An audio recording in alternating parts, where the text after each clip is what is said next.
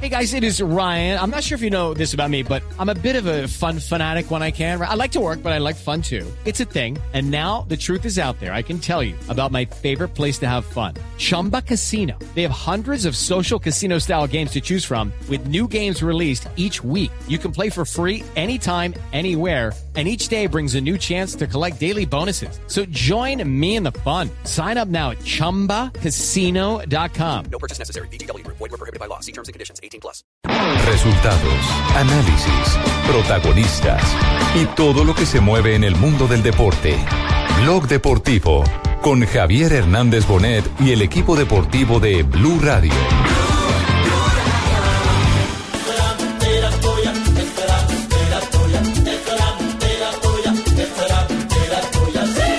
Cuando me dijiste que tú me querías, cuando me me querías, te fuiste pensando que yo te creía, te fuiste pensando que yo te creía. Entera tuya, esto era mentira. Falsas tus caricias y falsos tus besos, falsas tus caricias y falsos tus besos, falsas tus palabras. Tu amor no es sincero, falsas tus palabras cuando decían Habría que cambiarle el coro. No dopo, no dopo, no dopo. Algo así. Falsos son mis títulos, falsos son mis títulos. falsos- Ay, Algo así. Muy buenas tardes a todos los oyentes de Blog Deportivo. Hola, mi querido Juanpa, don Alejo, buenas tardes. Ah, Richie. Sí, ¿qué tal? ¿Cómo va todo? Señora Marina, ¿cómo le va? Buenas tardes. ¿Está usted eh, deprimida como todo el mundo? Bueno, como todo el mundo no, como mucha de la gente que tanto creyó en Lance Armstrong para ver lo que vimos todos en el mundo. Seguramente, ¿no? Y yo creo que pues, aparte de la frustración, qué fuerte fue la entrevista de, de anoche. Empezó aparte de muy fuerte con todas las confesiones de una. Bueno, para los colombianos ¿El que, sí o no? Que no conocían o no ubicaban a, a Oprah, creo que ya todos entendimos por qué esa señora tiene el poder que tiene en Estados Unidos y el prestigio que tiene. ¿Qué manejo de entrevista? Piers Morgan, que es otro monstruo Exacto. del periodismo en los Estados Unidos, mm, en medio de la entrevista, cuando se estaba desarrollando al aire para el mundo, la entrevista exclusiva, tuiteó diciendo, eh, Oprah es eh, una reina como entrevistadora y ratifica que es la mejor en Es su un oficio. monstruo. O sea, Además no- lo entrevistó, dialogó, charló. ¿Sí se dieron cuenta? De manera muy naturalidad. Y lo atacó, Y- y a- y, y- pero lo respetó. Exacto, y no- las contrapreguntas fueron siempre pasa es que oportunas. tenía una ventaja, iba Exacto. muy bien documentada. Por eso es lo que tiene que hacer un periodista siempre. Iba estar muy bien, documentada. Porque acuérdate que dijo, me he leído 164 páginas del ensayo que me dieron de ta, ta, ta, ta, ta. Y ya el hombre no se le podía escabullir porque ella tenía pruebas. Y con testimonios además grabados de lo que había pasado con la usada, con las personas que había atacado Lance Armstrong, a quien le dijo zorra, a quien le dijo eh, perra. Claro, a la, a la familia a la que destruyó, al primer ciclista que lo acusó de dopaje. Pero creo que es refrescante para el ciclismo esto que pasó. Comienza una purga histórica. yo lo tengo, yo tengo otra visión del tema. Yo también Un tengo poco más fatalista, me parece a mí. Luego que se van de los Olímpicos. A eso voy. Yo creo que este es un campanazo muy fuerte. Mire lo del Tour de Suiza. Sí. Cuando le dicen usted, y, y lo, di- lo dijo Hamilton, ¿no? Tyler Es que Hamilton. involucraron a la, a la, A la a la UCI UCI. como tal, que es el, el ente que rige el Cuando. Hamilton dice, mire, a mí me habían, tranquilos, saben que consumí EPO, pero no va a pasar nada. Uh, ese, ese hecho, ese simple señalamiento, donde la UCI aparentemente se, se hubiese hecho eh, el de la, o la de la vista gorda, le va a costar Y muchísimo. no solo eso, Ricardo, lo que puede pasar con él, eh, ya que consumió sustancias prohibidas y dopantes dentro de los Estados Unidos, que eso es un delito federal, Ajá. que lo investiga el FBI. El problema puede ser mayor, incluso Por eso, hasta el pero bajo juramento, siempre dijo que no se había dopado y ese otro delito. Bueno, pero ojo que de todas formas Pat McQuaid, que es el, el presidente de la UCI, de la Unión Ciclística Internacional, lo primero que salió a decir hoy fue Armstrong confirmó que no confabuló con la UCI. Por supuesto defendiéndose. El COI ya invitó a Armstrong a que los acompañe a la investigación. El tema va para largo, el tema va a ser gigantesco, pero yo tengo que decir que esto va a ser como el punto de partida para un ciclismo limpio, algo que no vemos hace muchísimo tiempo. Y quiero hacer énfasis en esto. Fíjense que en este renacimiento de un ciclismo limpio es cuando vuelven a aparecer los escarabajos colombianos. El dopaje comienza en forma en los 80s cuando nosotros mandábamos la parada en el ciclismo del mundo. No voy a decir que por supuesto se tenían que dopar porque no eran capaces. Fabio Parra, Lucho Herrera. Porque no eran capaces de trepar una loma como la trepaba Lucho Herrera o como la trepaba Fabio Parra. Pero en un ciclismo Espere que su micrófono se cerró. Sí, es cierto. Lo quieren vetar sí, hoy. hoy- exacto, no- no Ah, quieren que hable. No quieren que hable. En un ciclismo limpio, los nuestros tienen para dar la pelea. En un ciclismo limpio, los nuestros que se dopan con panela, con caldo de cola, con esas vainas. Con bocadillo y banano, papá. Exacto. No con EPO, sino con ERPO. los nuestros dan la pelea de frente en un ciclismo Yo limpio. digo, yo le digo que el que se... Eh, iba a decir una palabra aquí, eh, pero el que- que se tiró a... el que se tiró a Lance Armstrong fue Floyd. Claro, porque fue una las personal. que... Y de también me quedó muy claro lo que ya habíamos tratado acá en anteriores programas y es que el error de Lance Armstrong dentro de la cantidad de errores fue volver, uno, volver y volver a ser capo por encima de Lloyds, que era en ese momento el personaje a quien deberían haber apoyado. Dos, la arrogancia que tuvo Lance Armstrong. Usted lo que Eso quiere lo decir, como dicen en la calle, es que dio demasiado visaje cuando volvió. Dio papaya. A mí lo que me, me sorprendió de la entrevista es ver que él no estaba arrepentido. No, para nada. Yo, eh, lo, lo grave que tiene Armstrong es las relaciones interpersonales. Ahí es tiene- donde... tenía mucho enemigo en la prensa, Es- los compañeros de eh, trabajo, los eh, patrocinadores. Exactamente, ahí ese fue el gran enemigo y el gran, de ser de él. y el Juanpa, gran problema. a lo largo del programa vamos a estar eh, extractando mm, algunos apartes de la entrevista que concedió eh, de manera exclusiva a Oprah Winfrey. Si quieren, eh, terminamos nuestra canción de merengue. Sí, mentiras, mentiras. ¿Cómo se llama esa canción? Eso era mentira. Era Era- mentira, Era mentira, de Rick Arena. Arena. Ah, bueno, a propósito, ¿A por usted no le ha supuesto. un eso? noventero. tema- no. Su no, amiga no le ha nunca encantado la había ese. oído, nunca la había oído. Oiga, otra cosa que, Señor. que veo, que veo en los Twitter que dice Víctor Hugo Peña, a quien en infinidad de oportunidades tratamos de entrevistar para que hablara del tema, porque fue compañero de Lance Armstrong en el equipo de los Estados Unidos, en el US Postal, si mal no lo recuerdo. O en el Discovery, Eh, creo que estuvieron. eh, eh, no recuerdo este monte Le, exactamente. Le cuál dio la palomita a Nelson Y- para y que fuera nunca- líder. Y nunca quiso pasar y nunca quiso referir al tema. Y hoy llega y dice que sí, que efectivamente eh, Lance Armstrong tenía un grupo de amigos en donde no estaba él, cosa que no es cierto. Pues sí, Lance Armstrong fue el que le dio la palomita para que fuera líder durante tres días en un Tour de Francia. Bueno, habría que seguir buscándolo y lo vamos a seguir buscando. Es más, vamos a intentar contactar a Víctor Hugo en algunos minutos para saber realmente si, si habla o no. Le guardaron mucho. Y otro que lo hizo quedar mal, aparte de, de- de- de- de- del que lo acusó de Langis, eh, fue George Incapié. George Incapié, Su el otro, amigo. el otro americano de, con, con descendencia colombiana. Ascendencia. Con Ascendencia, ascendencia colombiana. ascendencia. Dice él que de los 16 años se conocían. Y que terminó vendiéndolo entre comillas, pero que lo entiende y que hoy en día todavía son amigos. Son amigos, sí, eso es lo más. que se llaman una vez por semana. Bueno, este es el primera parte. Que tenés Así comenzó, como, como dijo Marina, empezó duro el tema. Duro, duro y duro, fuerte. duro. Oprah y el arranque de la entrevista con Lance Armstrong. So let's start with the questions that people Empecemos con las preguntas que el mundo está esperando que respondas. Y por ahora, que sea un sí o no, Okay. ¿ok? This whole Okay. conversation, Toda esta conversación will be about the details. Será sobre los detalles. Yes or no? Did ¿Sí you o no? ever take banned substances to enhance your cycle ¿Alguna vez se performance? dopaste para mejorar tu rendimiento? Sí. Sí Yes or no? o no. Was one of those banned substances? ¿Era EPO alguna de esas sustancias? Sí. Did you ever blood dope ¿Alguna or vez use hiciste blood transfusión de transfusions to sangre enhance para your mejorar tu rendimiento? Sí. ¿Usaste alguna otra sustancia para mejorar tu rendimiento como uh, testosterona, corticoides o hormona, de crecimiento? Sí. hormone? Yes or no? ¿Sí o no? In all seven En todos los siete Tour Tours de France que ganaste, did you ever take ¿Usaste banned sustancias prohibidas substances para or mejorar tu rendimiento? Sí. In your opinion, En tu was it opinión, humanly ¿era possible posible ganar el to Tour de win the Francia Tour de France sin doparse siete veces seguida? In a row. No, en mi opinión, no. Bueno, Eso es lo más duro. eh, ave. Eso es lo más duro. Así arrancamos entonces Blog Deportivo, hablando de un tema doloroso, pero real. Hoy se ha destapado el secreto a voces, el que tantos años ¿Sabe cuánto duró esa estuvo por mentira? ahí merodeando. 13 años duró esa mentira. Ay, ay, ay.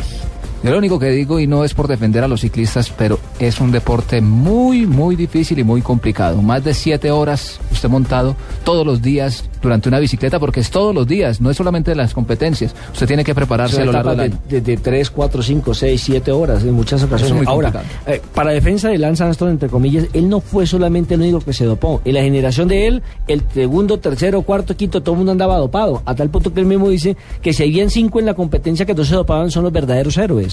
Hombre, tenemos siete años de Tour de Francia sin campeón.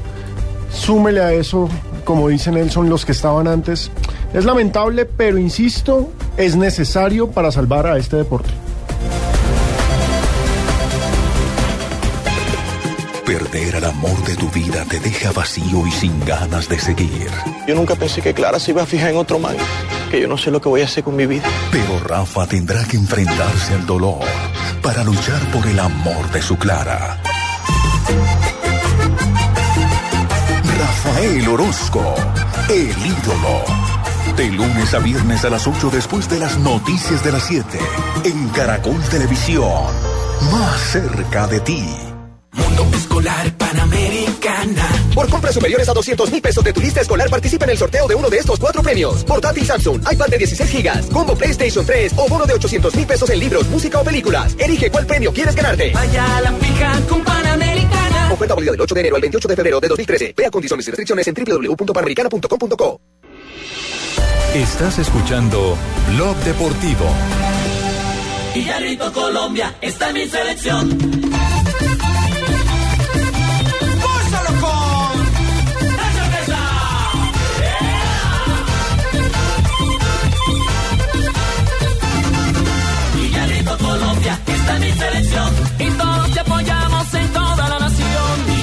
Colombia, está mi selección. Nos vamos para el estadio porque se formó el rumbón. Me pongo bien contento cuando ella metió un gol. Y no me pierdo un partido de mi bella selección. Todos brincamos juntos y gozamos con un grito. Te arranca mi Colombia porque yo te necesito. Villarrito, Colombia, está mi selección. Y todos te apoyamos en toda la nación. Villarrito, Colombia, está mi selección. Bueno, y lejos de doparse, la selección Colombia estuvo ahí.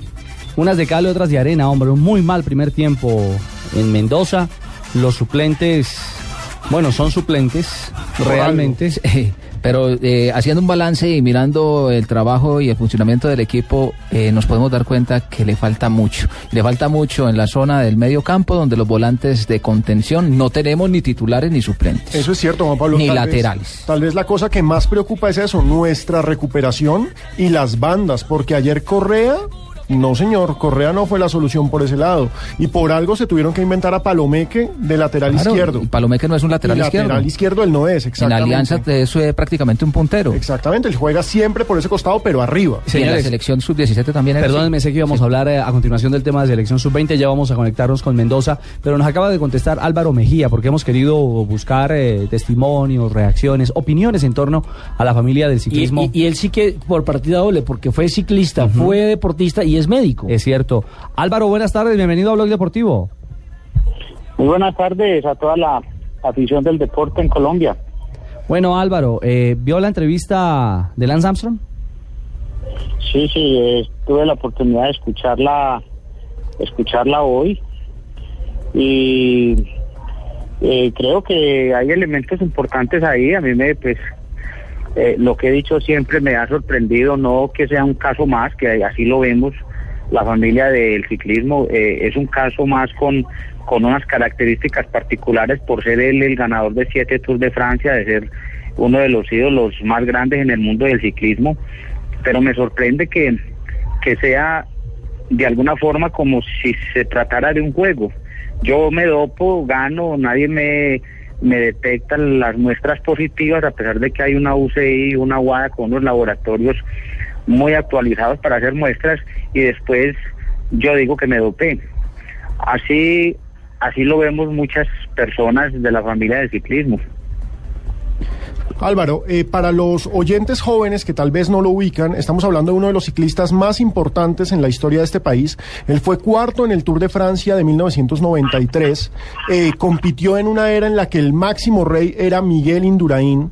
Eh, No le tocó con nadie, ¿no? na- con nadie más, exactamente. Fue- Además Álvaro se dopaba pero con panela. con Panela, fue cuarto en el Mundial de 1991, uno de nuestros últimos grandes escarabajos, el heredero directo de esa dinastía, dinastía maravillosa que fue Herrera y Parra.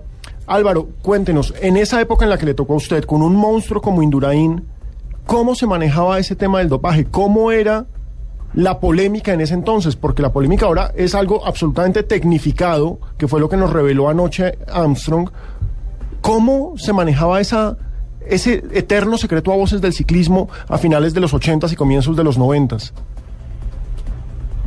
Mira, yo, yo eh, te, resumo un poco porque el tema de, de- del doping en el deporte, porque no estamos hablando solamente de ciclismo, sino de, de todos los deportes, son todos los deportes los que están involucrados en el consumo de sustancias prohibidas. Pero te puedo decir que en ese entonces eh, solamente se hacían muestras de orina para detectar sustancias como hormonas, que eran especialmente las anfetaminas y las hormonas, las sustancias que más se controlaban. No había otra forma de, de- controlar sustancias que no se podían detectar en orina. Hasta que eh, en 1996, 97, si no estoy mal, se autorizó hacer muestras de sangre para eh, seguir detectando no solamente esas mismas sustancias, sino también la EPO, eh, recuento de, de glóbulos rojos, y se determinó entonces que se podía autorizar o que se autorizaba una concentración máxima de hematocrito del 50%. Cuando estamos hablando de hematocrito nos estamos refiriendo a la concentración de glóbulos rojos en sangre. El hematocrito es un porcentaje de los glóbulos rojos y la EPO lo que hace es estimular a nivel renal la producción. eh, a nivel renal, eh, no, se produce a nivel renal, pero estimula a nivel de la médula ósea la producción de glóbulos rojos. Los glóbulos rojos son vehículos que transportan oxígeno y al existir más oxígeno en el organismo, pues se va a tardar muchísimo más eh, eh, eh, la fatiga en un deportista. De ahí en adelante se empezó entonces a controlar la EPO y rápidamente eh, se dieron cuenta que era mucho más efectiva usar también la fórmula de los australianos para buscar el recuento de reticulocitos, que son las células inmaduras rojas y de acuerdo a ese recuento, de acuerdo a ese resultado, se podían dar cuenta si un deportista había usado por lo menos 15 días atrás EPO. Entonces a mí, mm, pues lo que me sorprende es que él dice que usaba medicamentos prohibidos antes de una competencia llegaba a la competencia y ya no los estaba usando. Muchas de las hormonas que él manifiesta haber usado son hor- hormonas de depósito, lo que significa que se pueden detectar en el organismo varios meses después de su uso. La misma EPO con la fórmula que les acabo de mencionar se puede encontrar eh, sospecha de uso 15 días después de que se haya cortado. Ahora, si un deportista eh, determina no usar más el medicamento antes de una competencia y llega con los niveles fisiológicos a una competencia, pues prácticamente no estaría sacando provecho de ese medicamento. Eh, el EPO, eh, ¿cómo se suministra primero que todo y qué contraindicaciones médicas puede tener hacia el futuro? La eritropoyetina es una hormona, como te decía anteriormente, que se produce en los riñones. En las personas que sufren eh, enfermedades de la médula ósea, conocida popularmente eh, como, como eh, el, el- eh, cáncer en la sangre, como lo conoce la gente, la leucemia, se usa ese medicamento para estimular la producción no solamente de glóbulos rojos, sino de células blancas que tienen que ver con la inmunidad. Esto se administra vía subcutáneo y en los pacientes, de acuerdo a las necesidades, se puede eh, aplicar dos, tres o cuatro veces en la semana. Él, él sufrió de cáncer. Eh, ¿Tiene que ver algo que haya consumido sustancias eh, previo a la enfermedad y se haya generado la enfermedad? Sí, los, los cáncer como el, el cáncer testicular que es tan agresivo eh, y sobre todo con la metástasis que él tenía, según el reporte de los médicos en Estados Unidos, eh, de mil personas se, se salva uno y estos tipos de, de cáncer es una agresión a todos los órganos, a, a todo el sistema y eso puede generar también un deterioro en la fabricación de glóbulos rojos y de glóbulos blancos. Y seguramente pues eh, tuvo que usar algunos medicamentos especiales, no solamente para controlar eh, estas células malignas, sino también restablecer las funciones fisiológicas normales. Álvaro, usted corrió el Tour de Francia, usted fue cuarto de esta carrera que es la máxima carrera del ciclismo. Anoche Armstrong dijo que es imposible ganar el Tour de Francia sin doparse. ¿Usted qué dice ante esa frase? Eh, eh, estoy en desacuerdo. Yo eh, estuve cuatro años como compañero de Armstrong, compartí con él habitación, eh, compartí con él muchas cosas durante esos cuatro años y, y- siempre lo he admirado por la disciplina que él ha manejado al enfrentar la preparación, al enfrentar una competencia. Pero mm, a mí me parece que cuando uno dice que es imposible ganar un Tour de Francia sin doping, está diciendo que todos los demás están dopados y por lo tanto yo, tengo que estar en las mismas condiciones. Y ahí es donde difiero de, de- de lo que él dice, porque creo que mm, el deporte tiene que ser una actividad sana, en la que en la que se tenga por supuesto un control como se hace ahora pero que los deportistas sin ningún tipo de sustancias seguramente van a terminar y habrá un ganador. Lo que quiero decir con eso es que se puede ganar un Tour de Francia, dos, tres, cuatro, sin ningún tipo de sustancias prohibidas. Álvaro, Otra usted... cosa- Sí, sí, sí, termine, por favor. Otra cosa que, que quiero decir es que la UCI y la UADA ha demostrado dificultades tremendas para controlar los medicamentos prohibidos. La mayoría de los medicamentos prohibidos se tienen que administrar o por vía mu- muscular, venosa o subcutánea. Por lo tanto, necesitamos las jeringas para hacerlo. La UCI y la UADA ha determinado entonces que ningún equipo puede portar jeringas y agujas. Eso ha llevado a una cantidad de, de discusiones porque eh, están poniendo en riesgo la salud de los deportistas.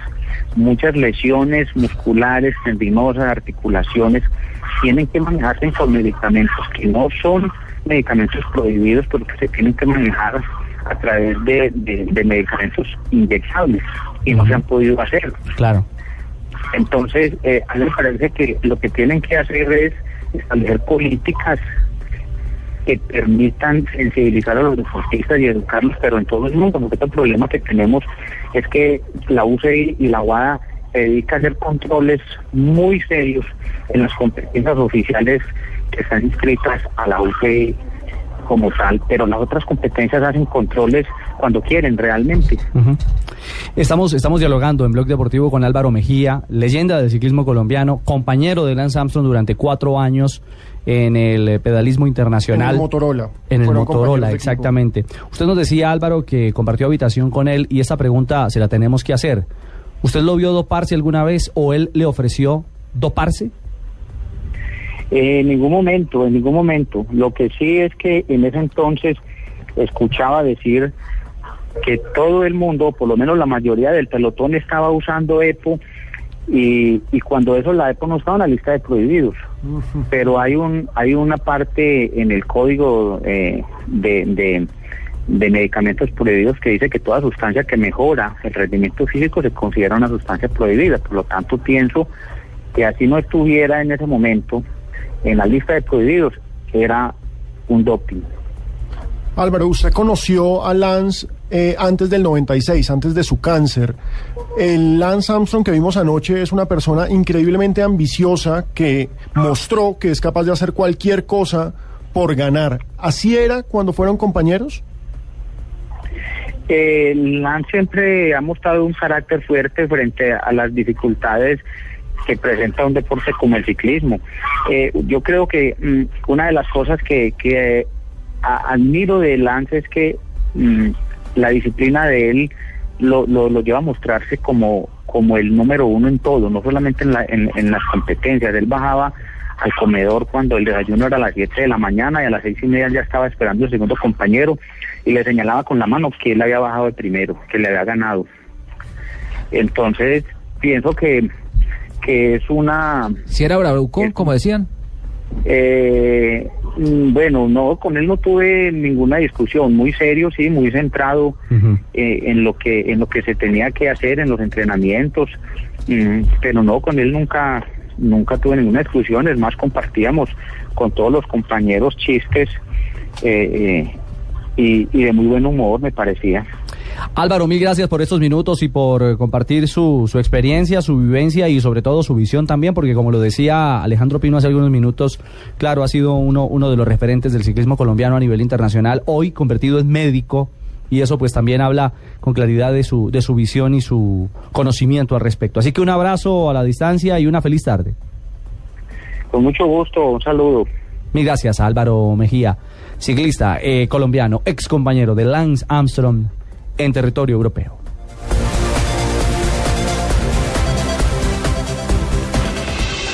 Estás escuchando Blog Deportivo. Súbete hoy al mejor internet móvil con Movistar desde solo 42,500 pesos mensuales para que disfrutes de chat, mail y redes sociales. Súbete al mejor internet con Movistar. No te quedes atrás. Movistar. Compartida, la vida es más. Más información en www.movistar.co. Aplican condiciones y restricciones. Les vengo a contar lo enferma que estoy y que tengo a la muerte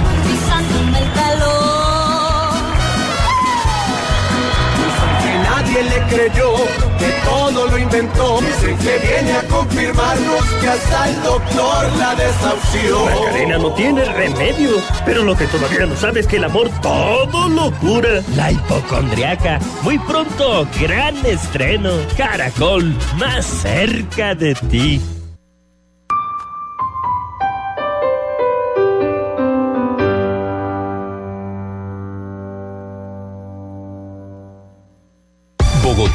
Medellín, Cali, Barranquilla, Neiva, Villavicencio. Blue Radio sigue creciendo en Colombia. Viva la información, la opinión y el análisis en Blue Radio, la nueva alternativa.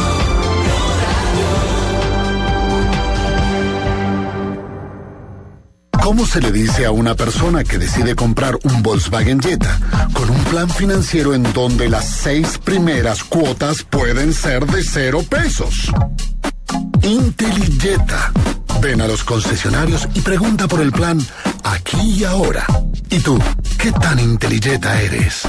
Aplican condiciones. Este domingo, después de las noticias del mediodía en Mesa Blue, una de las noticias más polémicas de la semana, el caso de Carol Brigitte y sus padres, Catherine Gallego y John Franco, con el abogado Abelardo de la Espriella, Camilo Domínguez, director de protección a menores del Instituto Colombiano de Bienestar Familiar, y Adriana González, subdirectora del Instituto Colombiano de Bienestar Familiar.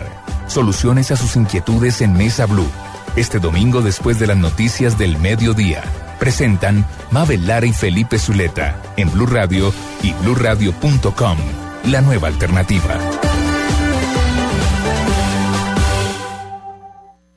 Presenta la nueva guía telefónica azul de Bogotá. La guía telefónica es azul. Todo lo que tú buscas para tu información. Azul cuando tú quieres una solución. La guía telefónica azul. Lo mejor es que la guía es azul. La encuentra en azul. Productos y servicios azul. ¡Qué emoción! Busca la guía telefónica azul de Bogotá. Otra solución Carvajal Información.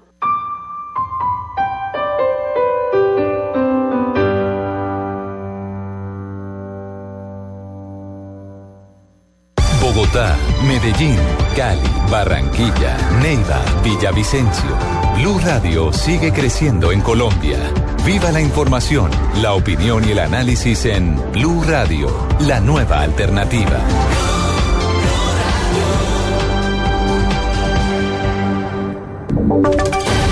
Voces y sonidos de Colombia y el mundo en Blue Radio y bluradio.com. Porque la verdad es de todos. Una presentación de Proxol y su hotel Best Western Santa Marta Business Hotel, el primer hotel de negocios en Santa Marta. Tres de la tarde, tres minutos. Soy Juan Camilo Maldonado y estas son las noticias. Estados Unidos advirtió que los secuestradores de la planta de gas en el desierto de Argelia no encontrarán refugio en ninguna parte. Y aunque se trabaja de cerca con el gobierno argelino para capturarlos, no está claro si se negociará con terroristas de Al Qaeda. La noticia desde Washington con Sonia Schott. Secuestradores vinculados a Al Qaeda que tomaron rehenes en una planta de gas en Argelia ofrecieron intercambiar a prisioneros estadounidenses por dos militantes islamistas encarcelados en Estados Unidos. Los captores dijeron que los militantes que quieren ver libres son el pakistaní Afia Siddiqui y el egipcio Omar Abdel Rahman. No se tienen datos todavía quiénes ni cuántos serían los estadounidenses detenidos. Mientras tanto, el secretario de Defensa de Estados Unidos, León Panetta, quien se encuentra de gira por Europa, dijo que los terroristas no encontrarán dónde esconderse y aseguró que el presidente Barack Obama está en estrecho contacto con el gobierno argelino. Desde Washington, Sonia Schott, Blue Radio. 3 de la tarde, 4 minutos, volviendo a noticias del país. En Cali, las autoridades siguen tras la pista de los sicarios de una fisioterapeuta de 24 años de edad que fue atacada en el sur de la ciudad. Según el coronel Jorge Toro, comandante encargado de la policía en la capital vallecaucana, la información entregada por testigos sobre la huida de los homicidas será fundamental en las labores de inteligencia.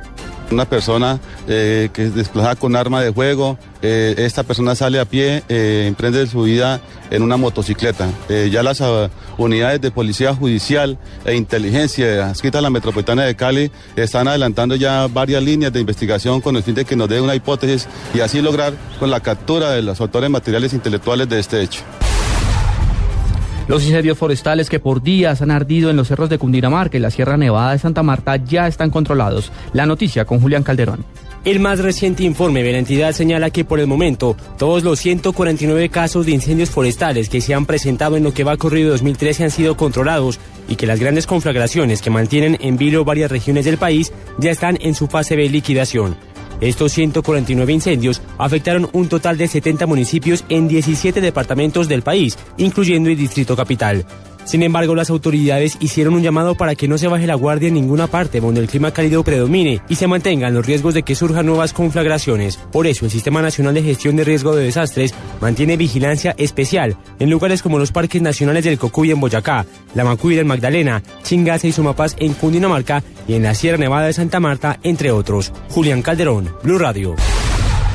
Sin embargo, la temporada seca está golpeando a Colombia de manera severa. A partir de hoy inicia el racionamiento de agua en el nororiente de Santander por la fuerte sequía. Información con Alejandra Sandoval. Así es, el anuncio lo hizo Carlos Torra, alcalde de la localidad, pues anunciará urgencia manifiesta esto, se suman los incendios forestales registrados en días pasados por el fuerte calor. Es de mencionar que esta municipalidad es turística y aunque la temporada no es en este momento la más alta del año, más de la mitad del día sin agua los empieza a preocupar y San Pedro nada que se anuncia. Los racionamientos se darán durante 14 horas en el casco urbano de esta municipalidad y durante 12 en, la zona rural en varios de las veredas de este municipio. En Bucaramanga, Alejandra Sandoval, Blue Radio. 3 de la tarde, 6 minutos. El Ministerio de Defensa incrementó el pie de fuerza en el departamento del Meta para contrarrestar la criminalidad y la presencia de grupos armados ilegales, con 193 policías, 50 motos, 9 patrullas y 5 CAIs móviles. Carlos Barragán nos amplía la información.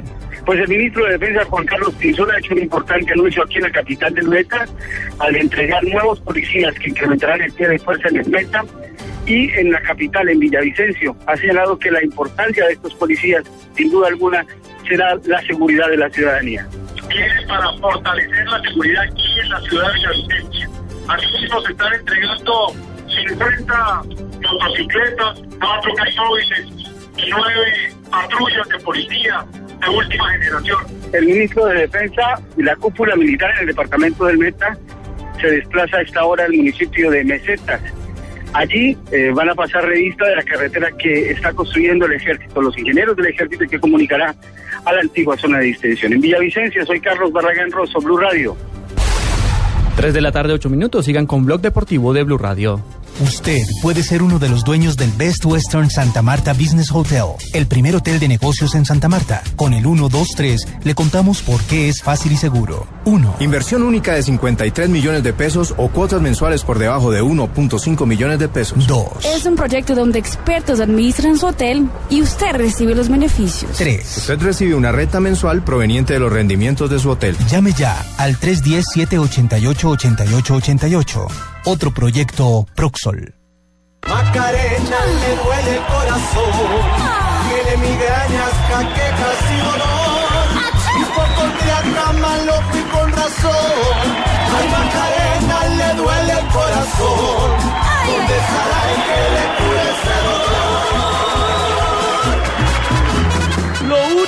puede salvar a Macarena será el amor, la hipocondriaca. Muy pronto, gran estreno. Caracol, más cerca de ti. Estás escuchando Blog Deportivo. Colombia está en mi selección.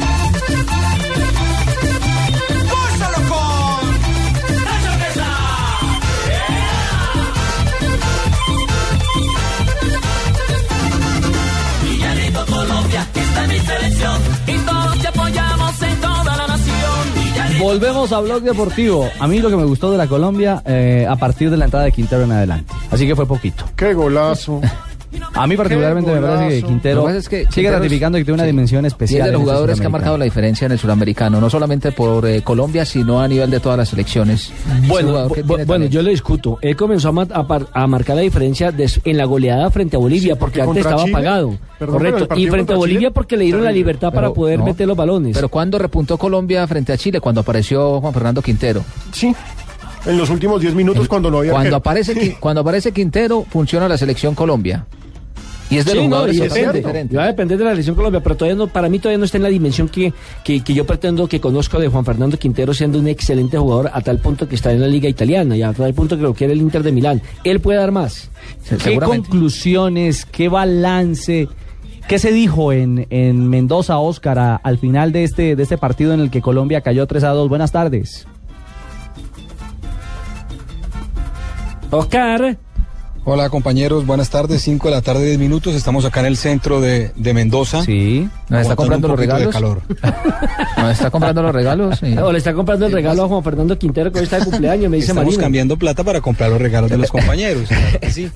Ah, qué bonito, hombre. Sí, hoy está de cumpleaños, eh, celebró con ese golazo, como lo dijeron ustedes, eh, esos 20 años. Eh, quería, quería acotarles una cosa, al comienzo del torneo, eh, recordemos que él, él- él vino con una gripa muy fuerte y no, y no pudo, no pudo mostrarse en el primer partido frente a Paraguay en toda la plenitud de condiciones. Lo venía trabajando el médico del equipo, Nelson Rodríguez, así que hasta ahora se está destapando de, de su gripa y básicamente por eso al comienzo de- del torneo se le vio un poco apagado en, el- en su fútbol. Pero él quedó muy satisfecho por lo hecho ayer, eh, recordemos que, que entró en la etapa complementaria y, y cambió la cara del equipo en esos 45 minutos finales, eh, marcó un golazo y al final salió satisfecho por lo hecho eh, en el partido de ayer. Para el, par- para el partido frente o a Brasil o a Perú, que sería el rival del próximo domingo, eh, ¿hay algunas novedades? ¿Están los jugadores recuperados? ¿Los que estaban golpeados el día inmediatamente anterior que usted nos hacía el registro? ¿Cómo anda el equipo? Che. El equipo está bien, está en este momento están terminando un almuerzo privado eh, en un restaurante cercano aquí a, a Maipú, donde está el hotel de concentración. El equipo regresará a prácticas en unas dos horas en la cancha de Godoy y Cruz y allí me imagino el técnico irá a, a mirar cómo están los jugadores eh, por el cansancio de la jornada de ayer y obviamente a, a mantener físicamente a los que descansaron y allí escogerá, me imagino, irá decantando un poco la Claro. nómina con la que podría jugar el domingo. Me imagino que están esperando lo que ocurra esta tarde en San Juan para determinar el rival y los jugadores que pueda utilizar, pero médicamente el equipo está bien y físicamente van a tratar de ponerlos a punto para el primer partido del hexagonal. Claro, Juanpa, Yo no creo bueno, que tenga mucho de- que pensar el Pisis. de, Ayer se dio de cuenta lo que los que tiene tienen que jugar. De los que tienen que estar en la cancha. Óigame, a propósito de los que tienen que estar en la cancha, Oscar, se escapó Colombia y nos escapamos de que expulsaran a Bonilla, el arquero. Sí, yo creo que el árbitro, el árbitro cometió un error, esa, esa jugada era para tarjeta roja. Eh, y Bonilla, yo no sé si ustedes tienen la misma impresión eh, que yo, pero no está en su mejor nivel. No, no está. Estamos de acuerdo, de acuerdo. Totalmente hay muchos goles en donde él ha estado comprometido. Está flojo de manos. Eh, y tiene un problema. No es, no es el, el capitán o el líder que necesita en este el- momento la selección. Y tiene un problema ahí muy peligroso. Eh, en cualquier momento puede pasar un accidente, le cae ese palo de la portería y lo desnuca. No, nunca sale. No, Es y cuando, y cuando sale la suelta. Cor- cortando Sí, sí, de costado pero, ¿saben qué es lo raro? ¿Saben qué es lo raro, muchachos? Pero ¿saben qué es lo raro? En los entrenamientos sale a todas las bolas, sale a todos los cruces, eh, mm, trata no de, de- de rechazar, sino de agarrar la pelota y le dio muy bien. Lo que pasa es que, es que a la hora del partido la situación ha cambiado. Y yo pensé personalmente que el técnico iba a colocar a, a Luis Hurtado, el segundo arquero de, de- de la selección Colombia, pero bueno, se lo jugó por, por Cristian Bonilla, el capitán, me imagino, para darle un poco de, de respaldo a los jugadores, Y a los ocho jugadores ¿no? nuevos que entraron ayer frente a la selección de, de Argentina. Exactamente, algo de tranquilidad, pero, pero al final eh, él estaba preocupado por, lo, por las jugadas en las que se vio comprometido él y la selección. Fueron tres goles que, que no esperaba recibir. Y bueno, y, Bonilla me imagino que irá a hacer una reflexión sobre lo que, lo que está pasando, lo que pasó en esta fase clasificatoria y lo que se viene, ¿no? Claro, además porque mire lo particular del tema, los de más experiencia, excepción hecha de Quintero, que ha ido creciendo en su rendimiento, que ha ido creciendo, ya lo contaba Oscar, el, tema de la gripa, eh, su recuperación física y, digamos que va encontrando ese nivel que todos queremos. Los de más experiencia, los referentes como Bonilla de Nacional y Pérez de Nacional, en muy bajo nivel en este suramericano. Analizábamos con Javier que Pérez era mucho más hace exactamente dos años en el campeonato mundial, cuando ingresaba por minutos en el equipo de Eduardo Lara y era un jugador muy ordenado, que sabía quitar, sabía recuperar la pelota, pero también la sabía entregar, que no se salía de su zona. Pero mire que en Atlético Nacional eh, no fue tenido en cuenta en los partidos decisivos por Juan Carlos Osorio. Por Eso algo es, ¿no? Claro. Por algo es. Pero también hay que ver eh, el problema de definición que tiene Colombia. Hicimos muchos goles, terminamos esta fase con 10 goles, pero pudimos haber terminado con muchísimo Con más. 20 pudimos haber terminado el Exactamente. doble. Sí, de acuerdo. Oscar, ¿hay invitados a esta hora? Sí, claro, ah, hablemos a propósito de- del recambio, de lo que quiso hacer el técnico ayer, eh, porque él aclaró un poco lo que buscaba con, con cambiar tanto la nómina y, y pensando obviamente en el hexagonal final. Aquí está el Pisi Restrepo. Lo que hicimos hoy, que sabíamos que era en lo futbolístico arriesgar un poco en lo competitivo y de, y de futuro al campeonato, nosotros podamos decir que hoy saquemos frutos para lo que viene, ¿no? Bueno, la, la reflexión del técnico al final del partido, él quería refrescar la nómina, darle, más tiempo, más juego a los jugadores que vienen siendo suplentes, pero bueno, al final se termina con una derrota que, que yo creo que lo, lo pone a pensar a él. Y a los jugadores que básicamente siguen con la misma reflexión. Los balones cruzados nos siguen afectando y la concentración eh, es como el peor aliado en este momento en la selección juvenil. Esto nos dijo Brian Perea. Por ahí eh, somos culpables de nuestras propias equivocaciones y lógicamente una Argentina que, que no falla y ya no nos alcanzó para al menos empatar el partido.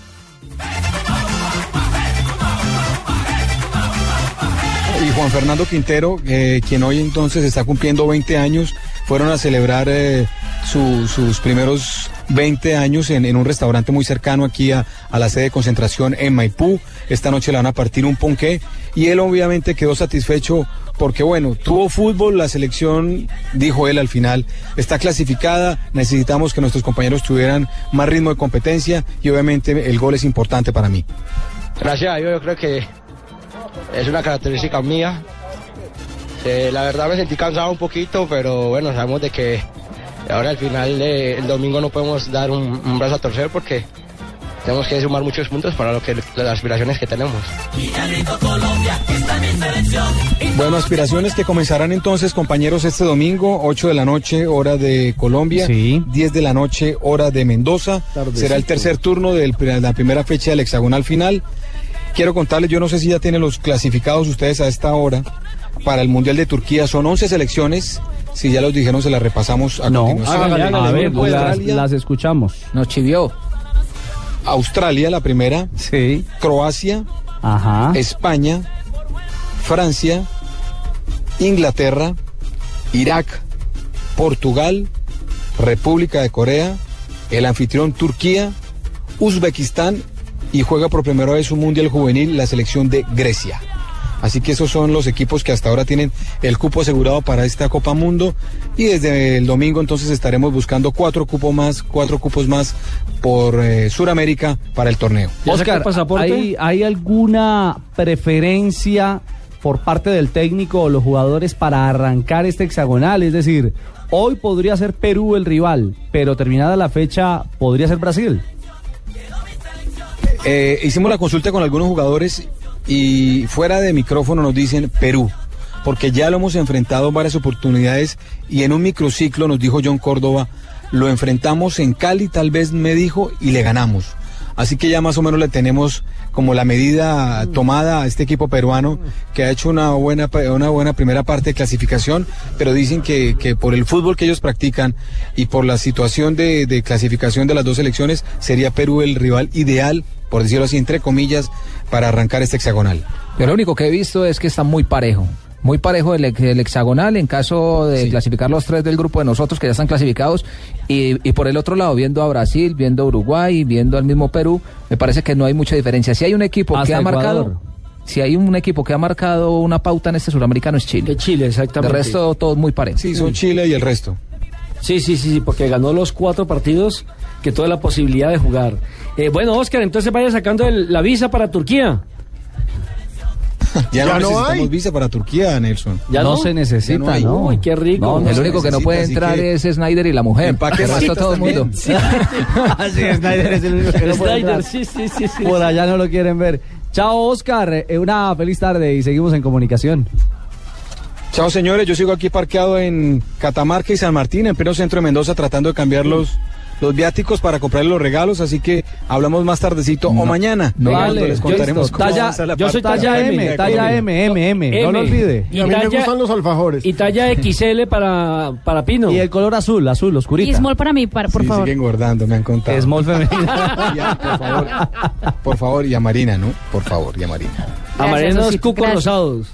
Ay, ay, ay. Ay. 3 de la tarde, 20 Bueno, minutos. déjenlo así. Chao a Oscar Gómez Chao, por estar a abrazo, esta hora. chao, Gracias. vemos. Nuestro corresponsal en el Suramericano Sub-20, enviado de Blue Radio y por supuesto de Noticias Caracol. Repasemos cómo va a ser la jornada de hoy, la que va a definir a los tres finalistas por el grupo B.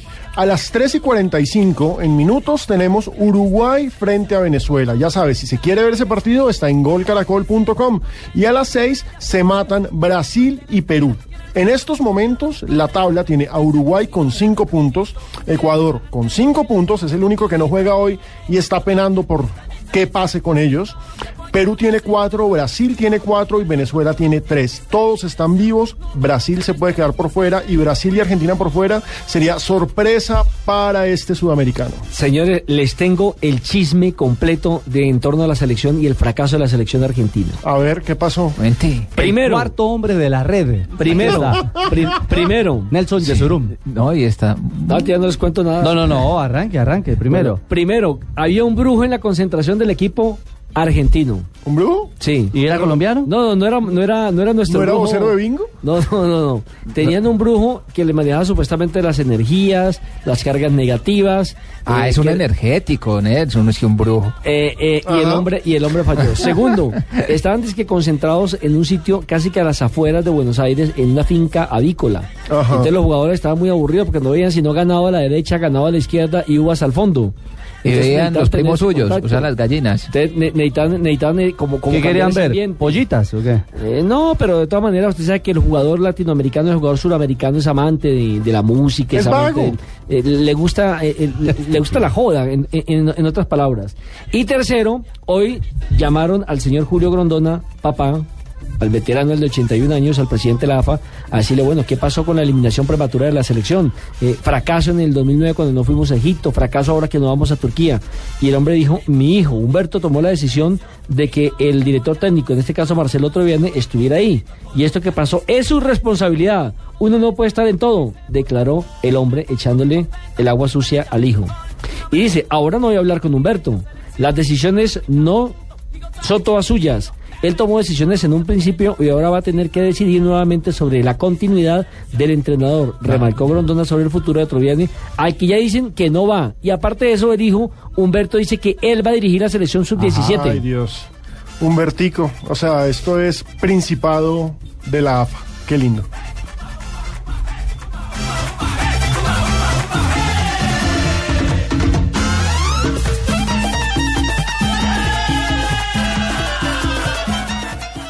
Camilo, para mañana necesito un análisis de todos los contratos y las proyecciones de la empresa 10 años, además de un reporte detallado de todos nuestros empleados. Pero jefe, eso es imposible. ¿Quiere que me multiplique? Pues sí, eso es lo que necesito. Eh, jefe, aquí ya está todo lo que me pidió.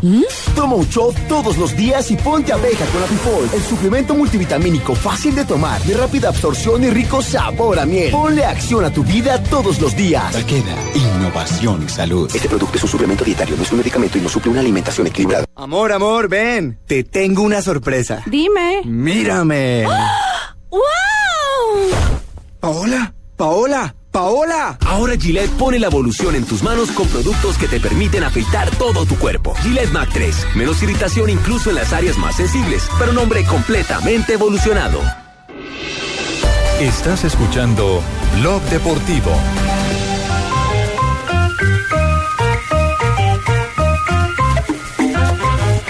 Y con la orquesta Los Núñez, a mi nacional.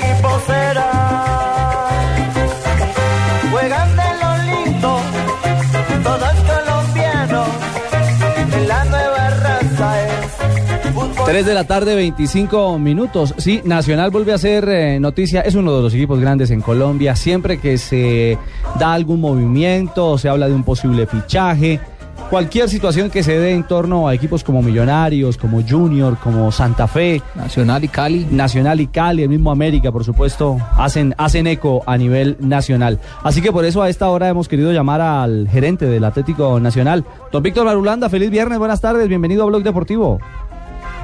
Igualmente, Ricardo, un saludo muy cordial respetuoso para, para usted, para todos los, todos los que nos están escuchando. Eh, bien, por aquí trabajando y mirando pues cómo terminamos una semana, mañana pendientes de un partido de carácter amistoso frente a Cartagena y bueno, eh, esperando pues terminar una semana con muchos, con muchos éxitos. Víctor, eh, mucho trabajo con contratos. Eh, ¿El de Ángel ya está listo o no? No, señor, está todavía en trabajo, estamos ahí todavía en algunos temas pendientes, el profe, estamos mirando unos de- que tienen que ver con ese extremo por derecha y bueno, vamos a tener reuniones hoy, tarde, noche, mañana un rato, para ojalá ya concretar de una vez por toda esta novela. Claro, eh, eh, Víctor, hace algunas semanas, incluso en este micrófono de Blog Deportivo, ventilamos el tema de Juan Pablo Ángel. Usted eh, amable y abiertamente dijo, sí, mire, es un tema que se ha manejado, pero tenemos una primera opción antes que Ángel. Hoy han cambiado esas prioridades. Hoy Juan Pablo Ángel es la primera prioridad de Atlético Nacional. A ver, lo que pasa es que cuando yo hablaba de ese tema, era un tema del extremo derecho. Hoy el profe sigue solicitando un extremo derecho o estamos revisando unos temas también que, que, pues, que tengan que ver con, eh, con otro jugador en esa posición, pero, pero los dos que hemos tenido en su momento, que alcanzamos a preguntar por Carlos Carbonero, por Luis Carlos Ruiz, que fue pues el, el trabajo arduo que se hizo, porque ese era el jugador que, que nuestro cuerpo técnico quería y bueno, llegamos hasta las últimas instancias, hasta que definitivamente cerramos ese tema.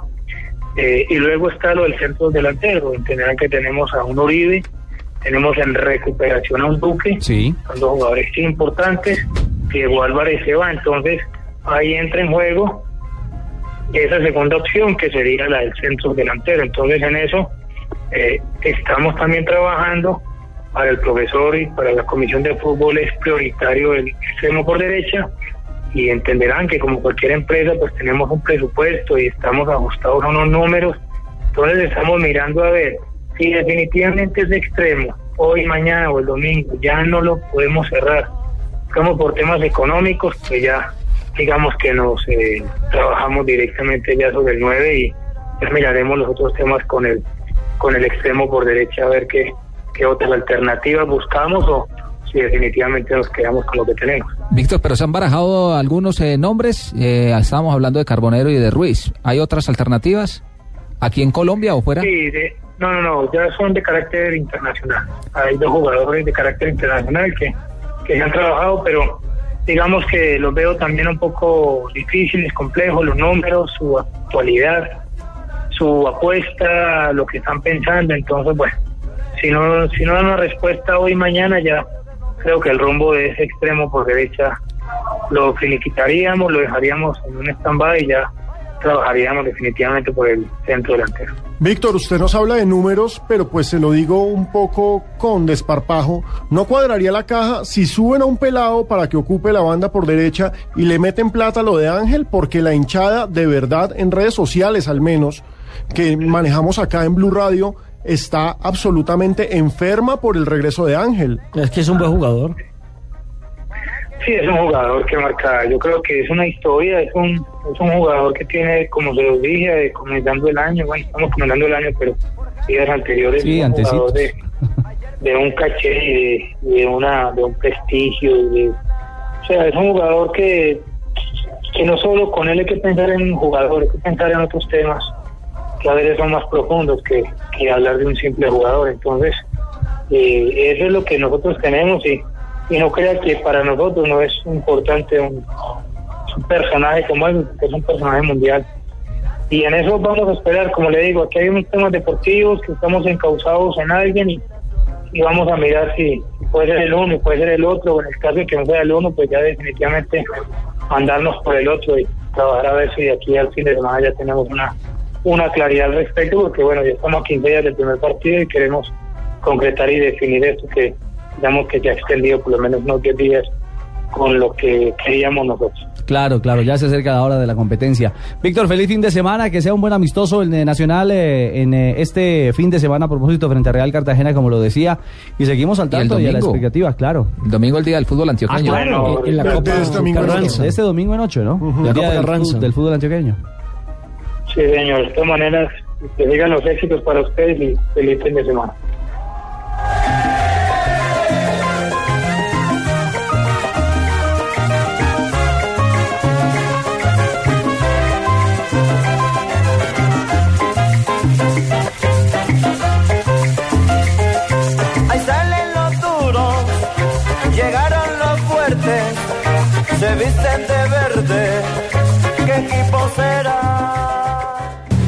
Estás escuchando Blue Radio y bluradio.com. Noticias contra reloj en Blue Radio. 3 de la tarde, 31 minutos, actualizamos las noticias en Blue Radio. El Instituto de Bienestar Familiar investiga el caso de una niña de 11 años de edad que fue trasladada al municipio de Arboletes, en el departamento de Antioquia, a la ciudad de Montenía, donde dio a luz. La entidad asumió la protección tanto de la pequeña madre como del recién nacido, quienes están bien de salud. En sus primeras indagaciones, el Bienestar Familiar ha establecido que el padre de la bebé sería un hombre de 30 años de edad. Las autoridades intentan cerrar el cerco en el sur del departamento de Bolívar para rescatar a cinco trabajadores de una multinacional secuestrados por la guerrilla del ELN. Entre ellos se encuentran tres extranjeros. El ministro de la Defensa, Juan Carlos Pinzón, anunció que ya fue desplegado un batallón de fuerzas especiales para adelantar una operación de rescate. Estados Unidos descartó negociar con terroristas en la crisis de rehenes en Argelia, la cual fue objeto de una nueva conversación telefónica entre la secretaria de Estado Hillary Clinton y el primer ministro argelino, informó la portavoz del Departamento de Estado Victoria Nuland, quien dijo además que se continúa trabajando para resolver la crisis desatada con la toma por parte de, una fracción islamista, una planta de gas en el desierto argelino. El aeropuerto londinense de Heathrow, el mayor tráfico el que tiene mayor tráfico en Europa, ha cancelado más de 400 vuelos por las intensas nevadas que han caído sobre la capital inglesa, mientras que el mal tiempo también ha afectado los servicios de trenes y autobuses en el Reino Unido. 3 de la tarde, 33 minutos. Diferentes puntos de vista. Yo más bien creo no que los testigos sean falsos, tienen incoherencias, es decir, que lo que han dicho no lo han dicho totalmente respecto de lo que conocen. Diferentes versiones. Son mentiras, todo lo que han dicho estos testigos es mentira, son falsos, porque eso no fue lo que ocurrió. Yo fui la última persona que vi a Luis Andrés ¿Usted qué opina? Para tener toda la información, Blue Radio y bluradio.com, porque la verdad es de todos. Perder al amor de tu vida te deja vacío y sin ganas de seguir. Yo nunca pensé que Clara se iba a fijar en otro man, que yo no sé lo que voy a hacer con mi vida. Pero Rafa tendrá que enfrentarse al dolor para luchar por el amor de su Clara. Rafael Orozco, el ídolo. De lunes a viernes a las 8 después de las noticias de las 7. En Caracol Televisión. Más cerca de ti. Estás escuchando Blog Deportivo.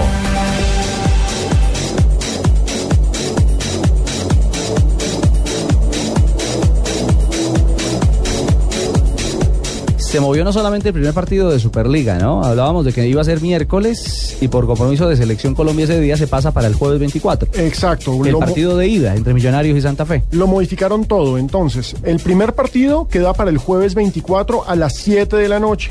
Y el segundo, domingo 27, pero ya no va a ser a las 5 y media como estaba programado antes, casi a las 6, sino va a ser a las 3 y cuarto. Los dos partidos se mueven por el Sudamericano Sub-20. Sí, señor, por la participación de la selección nacional, de la selección sub-20. ¿No está que estaría jugando ese día que el, el último partido? No, el tercero. El tercero, el tercero. El tercero. El, el tercero, sí, porque ya van a jugar cada, cada dos días, cada tres días. Bueno, noticias que tienen con el Deportivo Pasto, que entiendo que está en territorio ya peruano para su gira internacional y tenemos al presidente Iván Erazo, porque hay una noticia que acaba de salir, está así fresquitica, y es la venta de uno de sus referentes, de uno de los jugadores revelación del Deportivo Pasto para el fútbol del exterior, concretamente de Kevin Rendón. Presidente, bienvenido a la información de Blue Radio, de Blog Deportivo aquí en la capital de la República. Eh, muy buenas tardes, Nelson. Un saludo para usted, para su panel de trabajo y para todos los oyentes.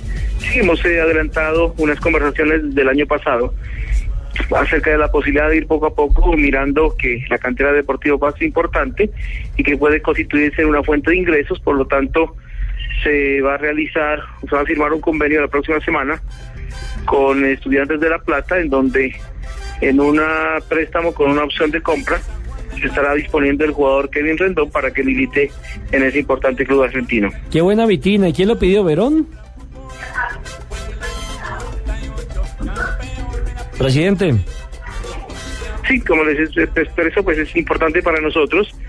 Es un proceso que hemos venido llevando a cabo y por lo tanto creo que se va poco a poco materializando situaciones importantes para el Deportivo Pasto y de igual manera pues hacer énfasis en el trabajo de divisiones de menores que creo ha sido en estos últimos cuatro años productivo para nosotros y empieza a dar sus resultados. Presidente, ¿no le preocupa que ese buen equipo que tuvieron el año pasado, que estuvo peleando todo, que fue dos veces finalista y que estuvo a un paso de ser incluso finalista en el eh, final de año, prácticamente se fue todo, se fue toda la columna vertebral de ese pasto. No, Ustedes sigue siendo el mismo, solo que le pusieron la camiseta del Once Caldas. Exacto, no, bueno, y ahora Kevin Rendón que se va para estudiantes. Pero ustedes contratan una base importante de jugadores, tengo entendido que ya vamos en 10 contrataciones, usted me corregirá, pero ¿no le preocupa que se tenga que arrancar de cero para este año? A nosotros teníamos un eh, trabajo de base de aproximadamente 17, 18 jugadores importantes. Si bien es cierto, se fueron algunos jugadores que se constituyeron una columna vertebral del equipo. De igual manera, con el profesor Fabio Torres veníamos pensando en esa posibilidad porque el buen devenir del eh, Deportivo Pasto y la figuración nacional que tuvieron estos jugadores, pues hacía pensar de que difícilmente podíamos repelerlos en torno a que nuestras posibilidades económicas son diferentes a las de muchos equipos en Colombia. Por eso creo que han sido bien reemplazados. Eh, los muchachos que han llegado han sido escogidos minuciosamente, en primer lugar por sus condiciones, eh, tanto eh, futbolísticas como personales, de igual manera porque nuestro presupuesto eh, es escaso y por lo tanto nosotros no podemos hacer gastos que excedan el mismo. Por lo tanto, creo que en este momento tanto el presidente como el profesor Fabio Torres nos sentimos muy contentos del equipo que tenemos en este momento. Creo que se le debe dar un tiempo de trabajo porque acoplar nuevamente lo que se venía haciendo a veces no es fácil, pero creo que las condiciones de los muchachos que llegan, la predisposición y sobre todo esa ambición de ser protagonistas y de ser importantes en el fútbol colombiano, nos va a dar un sustento que nos permita a nosotros tener esa posibilidad. Ahora se nos acaba de ir Kevin, estamos en la situación de reemplazarlo, hay algunas opciones importantes, pero créame que eh, la base de todo esto ha sido el seguimiento que le hemos venido haciendo a todos y cada uno de los futbolistas profesionales de Colombia y por lo tanto eso nos da como una información que nos permite a nosotros adecuarnos de mejor manera. Por lo tanto creo que en ese entendido eh, tendremos un equipo competitivo Mm, me, hace pensar que un equipo más dinámico y de igual manera que Flavio también está muy contento con los jugadores que han llegado a Deportivo Pasto. Miren algo, el estudiante de La Plata ya tenía a Zapata. A Duván Zapata. A Duván, el ex América. mundial. Exactamente, ex Deportivo. Y que le va ex, bien. eh, América. Ex América de Cali, exactamente. Que le va bien allá y anda Terminó- caminando. remató muy bien la temporada. Está Leudo, el chico de la sub-20. Sí, y ahora suma entonces a Kevin Rendón dentro de la estructura de estudiantes. Las menores de- de- del equipo de La Plata las está manejando. Eh, Ese que, creo que es el gerente deportivo en general de, del, del- de Estudiantes de La Plata, eh, Juan Sebastián Verón. Es el encargado de hacer las aprobaciones. O, bueno, Es de usted, me- todo. Iván, usted Sí. me corregirá porque de pronto le tocó hablar fue con, con Verón. Con el papá. Es una negociación que se hace a través de un empresario quien eh, vio la disponibilidad que tenía Juan Sebastián Verón, a quien se le enviaron unos videos del equipo en ese momento para que una posible negociación con Gilberto García, pero de igual manera les quedó gustando mucho el devenir futbolístico y las actuaciones que tuvo en su momento Kevin Camilo Rendón, un jugador de muy buenas condiciones, con un excelente futuro y con la proyección de que a través de Estudiantes de La Plata se pueda hacer un negocio importante con Europa, es lo que nosotros hemos pensado y creo que eso ha sido supremamente importante, no solamente para la parte financiera de la institución, sino para ir abriendo un camino y sobre todo para ir dejando una imagen positiva a nivel internacional. Vea usted, nadie sabe para quién trabaja. Los videos que- eran para ver Alcatraz.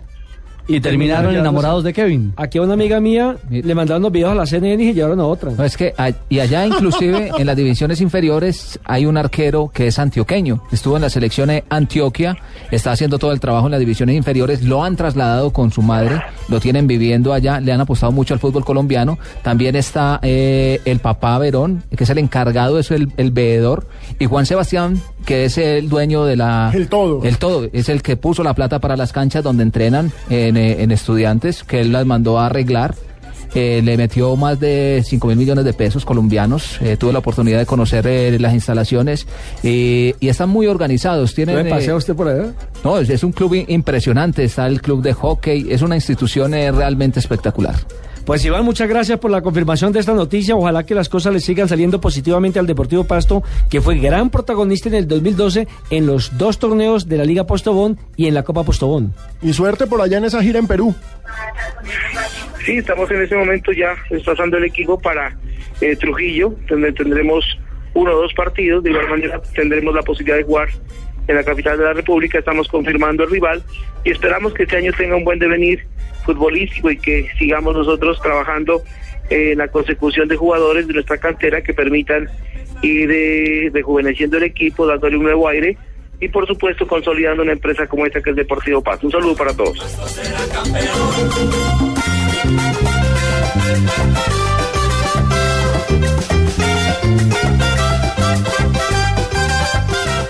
Esta es Blue Radio, la nueva alternativa. Escúchanos ya con presta ya del Banco Popular, el crédito de libre inversión que le presta fácilmente para lo que quiera.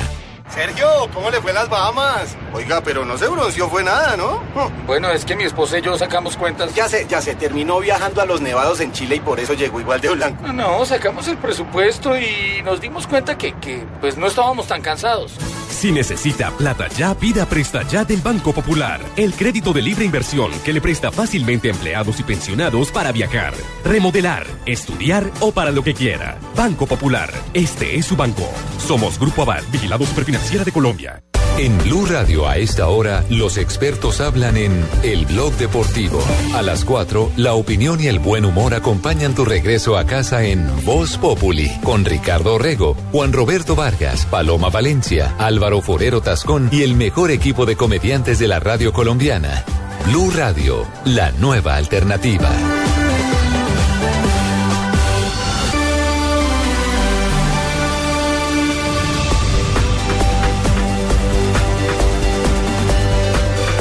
Oigan, uno repasa partes de la entrevista de Armstrong y, y hay momentos en que uno dice, bueno, sí, fue, confesó.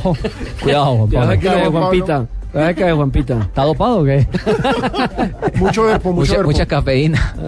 o mucho herpo. Mucho herpo, mucho herpo. Y da escalofrío pensar que, que, bueno, hay, hay respuestas, eh, yo no sé cómo calificarlas, la verdad. Cínicas, para mí. Sí, puede ser cinismo. Porque la sinceridad, claro, y mucha gente, es un tema de debate hoy en, en redes sociales impresionante. Mucha gente destaca, pero fue sincero. ¿Por qué fue sincero?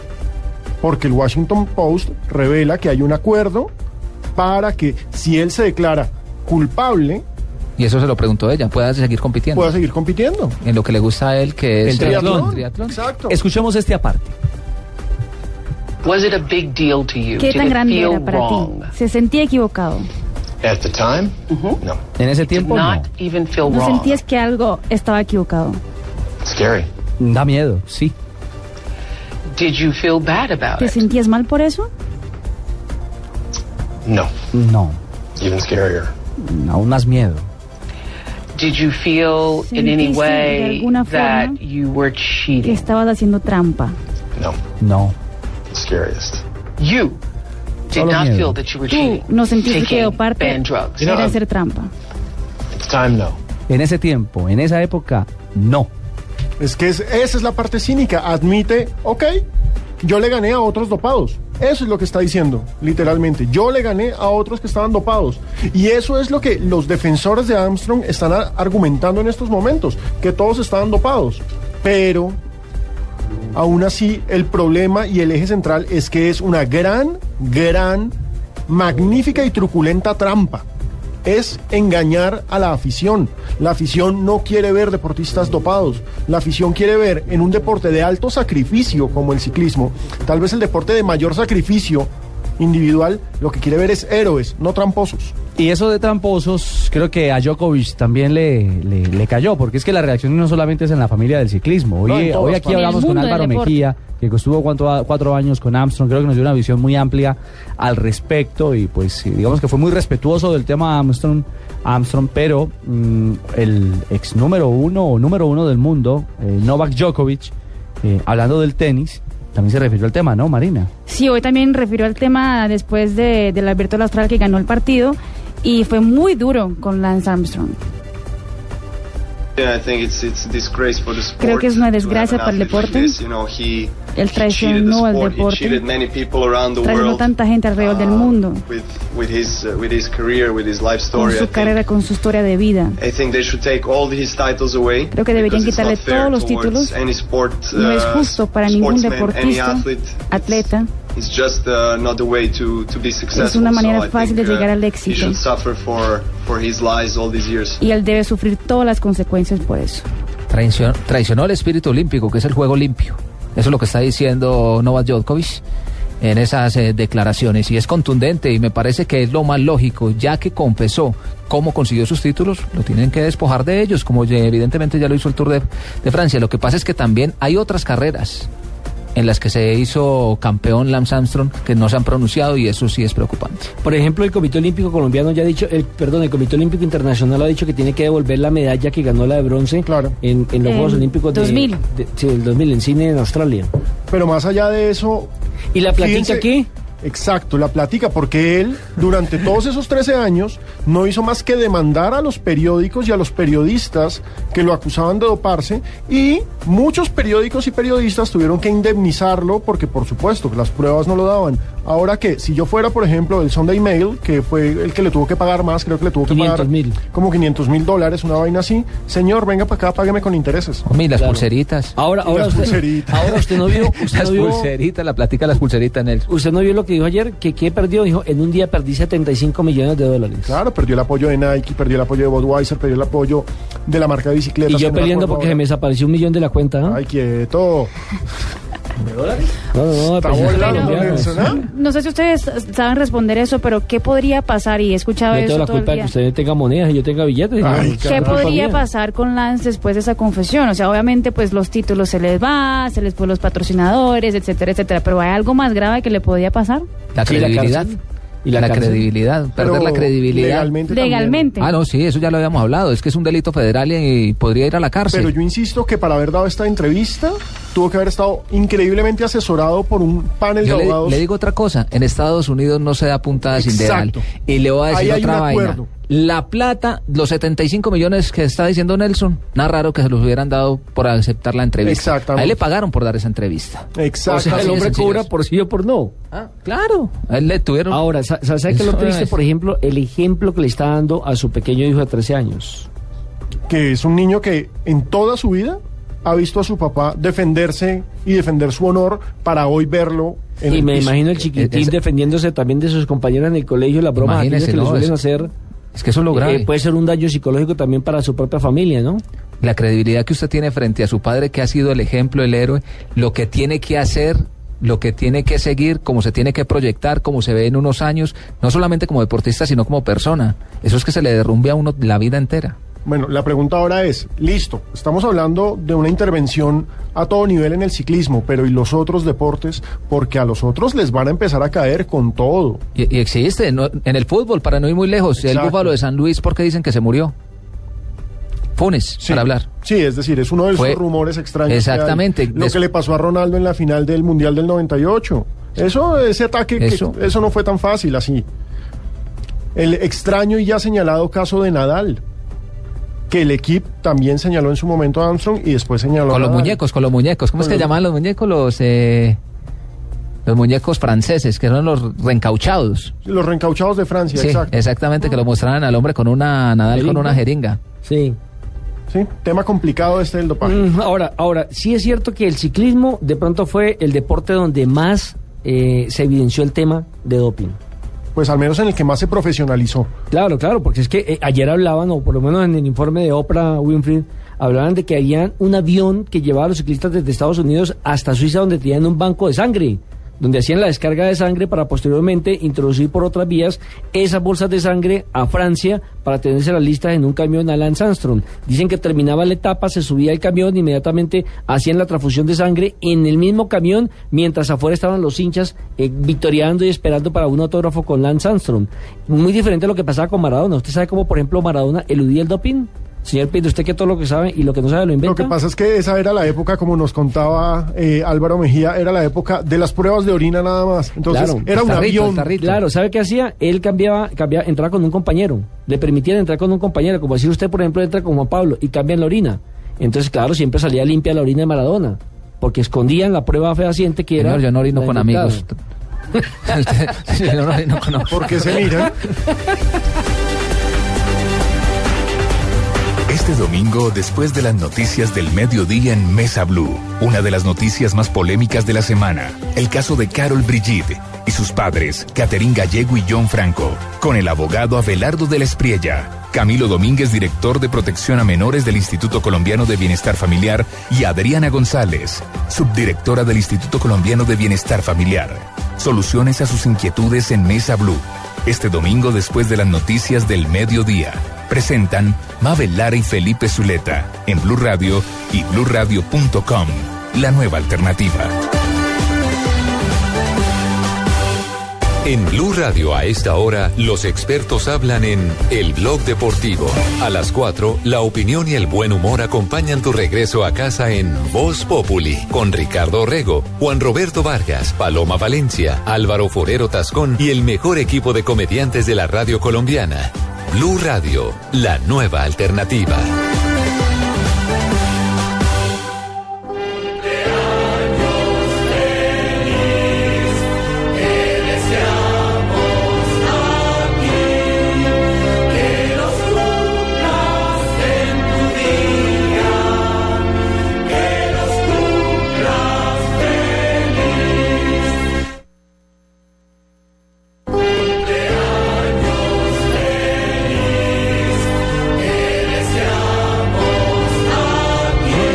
18 de enero es un día de muchos cumpleaños para el fútbol, ¿no? Increíble. Pero muchos cumpleaños. Yo voy a comenzar por mi ídolo de infancia, Arnoldo Iguarán, máximo goleador de la selección Colombia, está cumpliendo años hoy. Felicitaciones al Guajiro, una leyenda, no solamente en la selección, sino también en Millonarios, por supuesto. Es un ídolo absoluto para el equipo embajador, pasó por el Tolima, en donde tuvo un gran paso.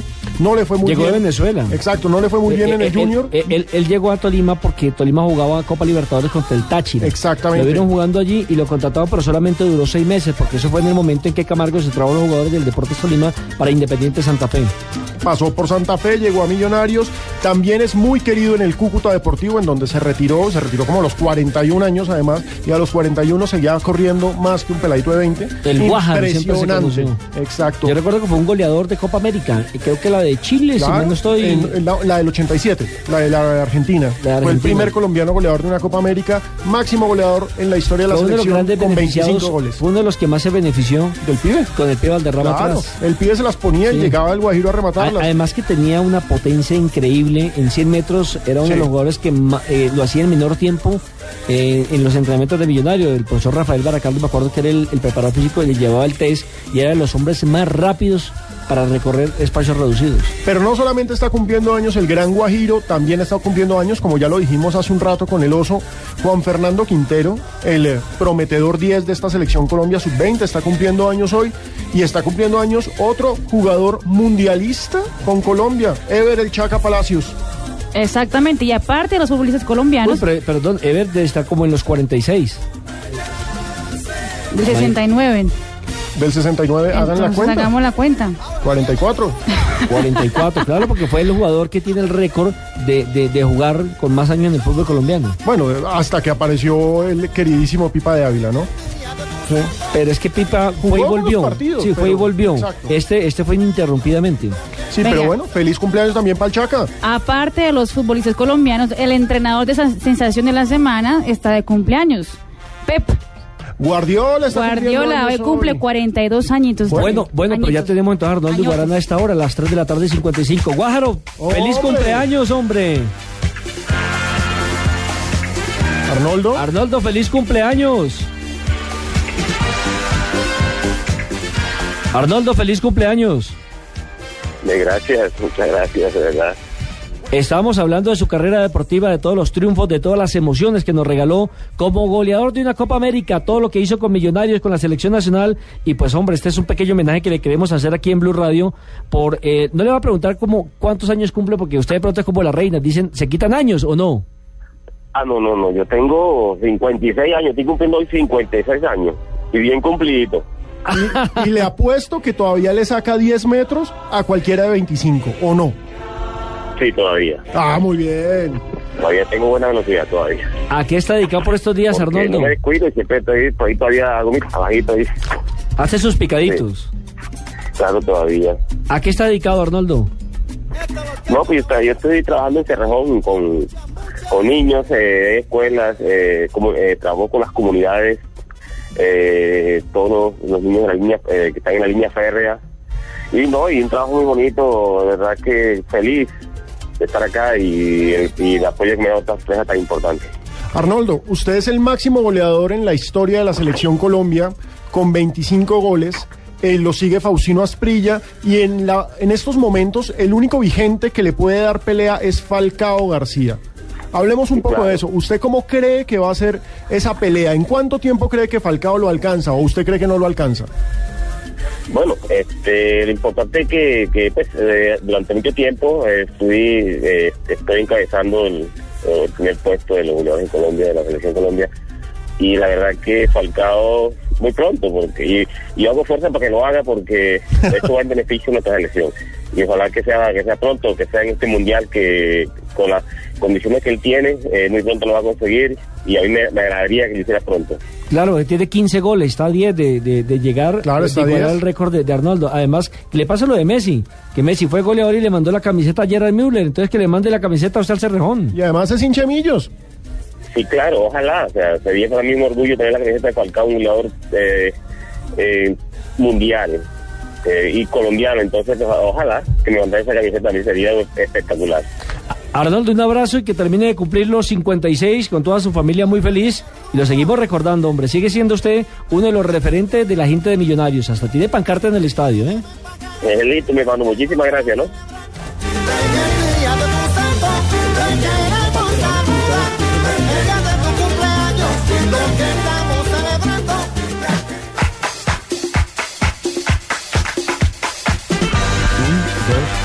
Llegó Marina Llegamos. y todas las novedades, todas las curiosidades del Curiosidades, novedades también. Como no podía faltar, hoy en el mundo ha salido todo tipo de chistes sobre la confesión de Lance Armstrong. Muchísimos memes salieron al internet. Me imagino que lo viste. Claro, Pino. es una cosa. Pero la más creativa. diría. La más creativa fue la versión de Armstrong como Pinocho. ¿La vieron? No, esa no la vi. La nariz de ciclista fue agrandada y al final la pulserita de, la- de su fundación Livestrong le hipnotizaba. Ah, pobrecitos. La aerolínea de Turquía, Turkish Airlines, abrió un concurso para descubrir cuáles son las mejores porristas de Europa. El premio del año pasado fue para las South Girls. El concurso es abierto para la votación en todo el mundo, pero solo pueden concursar las porristas que vienen eh, de los países europeos. Venga, Nelson, ¿cuáles son las mejores porristas en Colombia? Uy, ojo que, mire, Nacional tiene unas porristas muy lindas. Junior tiene Junior ni hablar. Uh. Las del América, ojo, con Ah, la las América. diablitas. Sí, Sí, señor. Pero pues Ahora, en un Millonarios, en Gol Caracol. por Ah, eso. está en proceso. en Millonarios, por ejemplo, también hay unas niñas muy lindas. Bueno, atención Tiger Woods. Ahí viene Owen Kopinski. Owen es un hermoso americano de apenas 21 meses de vida que está arrasando en el golf. El pequeño se ha vuelto sensación en la internet por invocar pelotas de varias distancias. A carajo. ¿Y cómo coge el palo? Pues el palo le queda en- enorme, pero ah, todavía la meten. ¿Así? Ok. Entendimos. Kobe Bryant y LeBron James fueron los más votados por los hinchas para ser parte del All-Star Game de este año que completa 62 ediciones. Consecuentemente, los dos serán capitanes de los equipos, LeBron como la confe- conferencia este y Kobe como la oeste. El partido será el 17 de febrero en Houston. Eso es una lucha generacional totalmente. Sí, señor. Bueno, 3 de la tarde, 59 minutos. Hoy es viernes, para que la gente ya se vaya a preparar para el fin de semana, porque el próximo domingo los esperaremos con la transmisión del partido de Colombia. No sabemos todavía si ante Perú o ante Brasil, pero lo que sí sabemos es que a las 8 de la noche rodará la pelota y Colombia será protagonista buscando un cupo al campeonato Y a mundial. las de 7 y Turquía media empezamos las transmisiones aquí. Aquí en Blue Radio. Un abrazo para todos.